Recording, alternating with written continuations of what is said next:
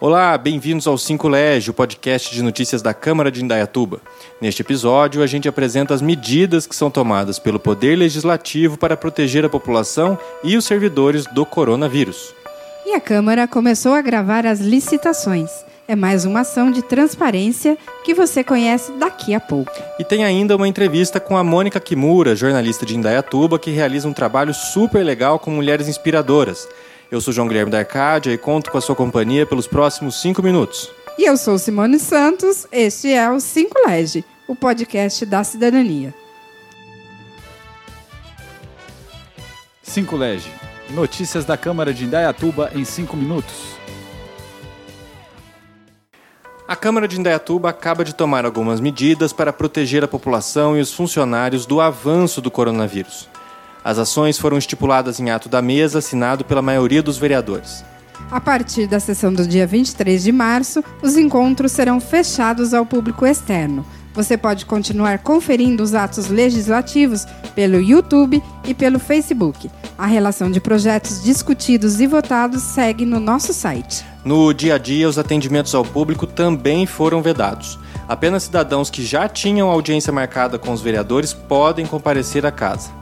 Servidores que pertencem ao grupo de risco ou que apresentem sintomas de gripe comum ou qualquer outra indisposição são dispensados de suas atividades. O presidente da casa, Hélio Ribeiro, fala mais sobre as medidas que foram tomadas. Nós tivemos que tomar algumas ações através de um ato da mesa assinado por todos os vereadores, suspendendo todos os eventos que aconteceriam no plenário ou no plenarinho, assim como as sessões também ficaram restritas aos vereadores funcionários acima de 60 anos, gestantes ou pessoas que estiverem em contato em viagem ou por qualquer outro motivo estão liberadas do trabalho pelo prazo de uma semana ou até 14 dias. Ações essas que são necessárias até porque estamos num momento de união em que devemos estar juntos lutando contra o coronavírus. Curta a Câmara de Indaiatuba nas mídias sociais e nos siga nos aplicativos de mensagem. A Câmara realizou a primeira sessão de licitação gravada. O certame aconteceu no dia 20 de março e será disponibilizado em breve nos ambientes digitais. A medida de transparência atende às exigências de lei municipal aprovada no ano passado de iniciativa do vereador Ricardo França. No começo de 2020, uma comissão foi montada para pôr em prática esta e outras ações que permitem maior acesso da população aos atos públicos. Quem explica é o chefe de gabinete da presidência e membro da comissão, Luiz Gustavo Arruda. Esse trabalho da comissão ele será permanente e outras medidas e outras ações a partir do trabalho da comissão, que é constituída na sua maioria por servidores efetivos da Câmara, né? Ela certamente trará muitos frutos positivos e inovações institucionais e outros avanços até o final do ano. A licitação, realizada na sexta, a primeira gravada, escolheu a empresa responsável pelo fornecimento de linhas telefônicas. Câmara Substantivo Feminino.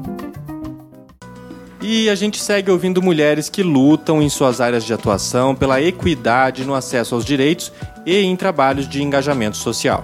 Quem conversa conosco desta vez é Mônica Kimura, jornalista e arte terapeuta. Ela atua como assessora de comunicação da Associação Brasil SGI, da comunidade budista.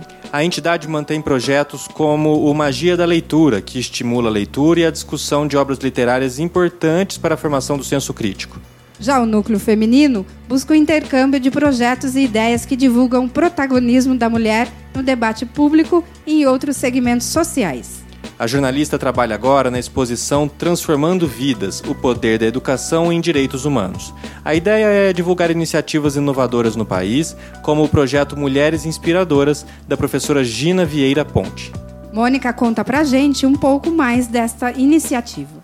Então, ela trouxe referenciais, ela, ela teve o cuidado de trazer é, autoras, dez, são, ela elegeu 10 autoras, é, duas das quais com idades próximas das dos alunos dela, que é a Malala e a Anne Frank, né, até mais idosas, como a Cora Coralina e a Maria Carolina de, Olive de Jesus. Né?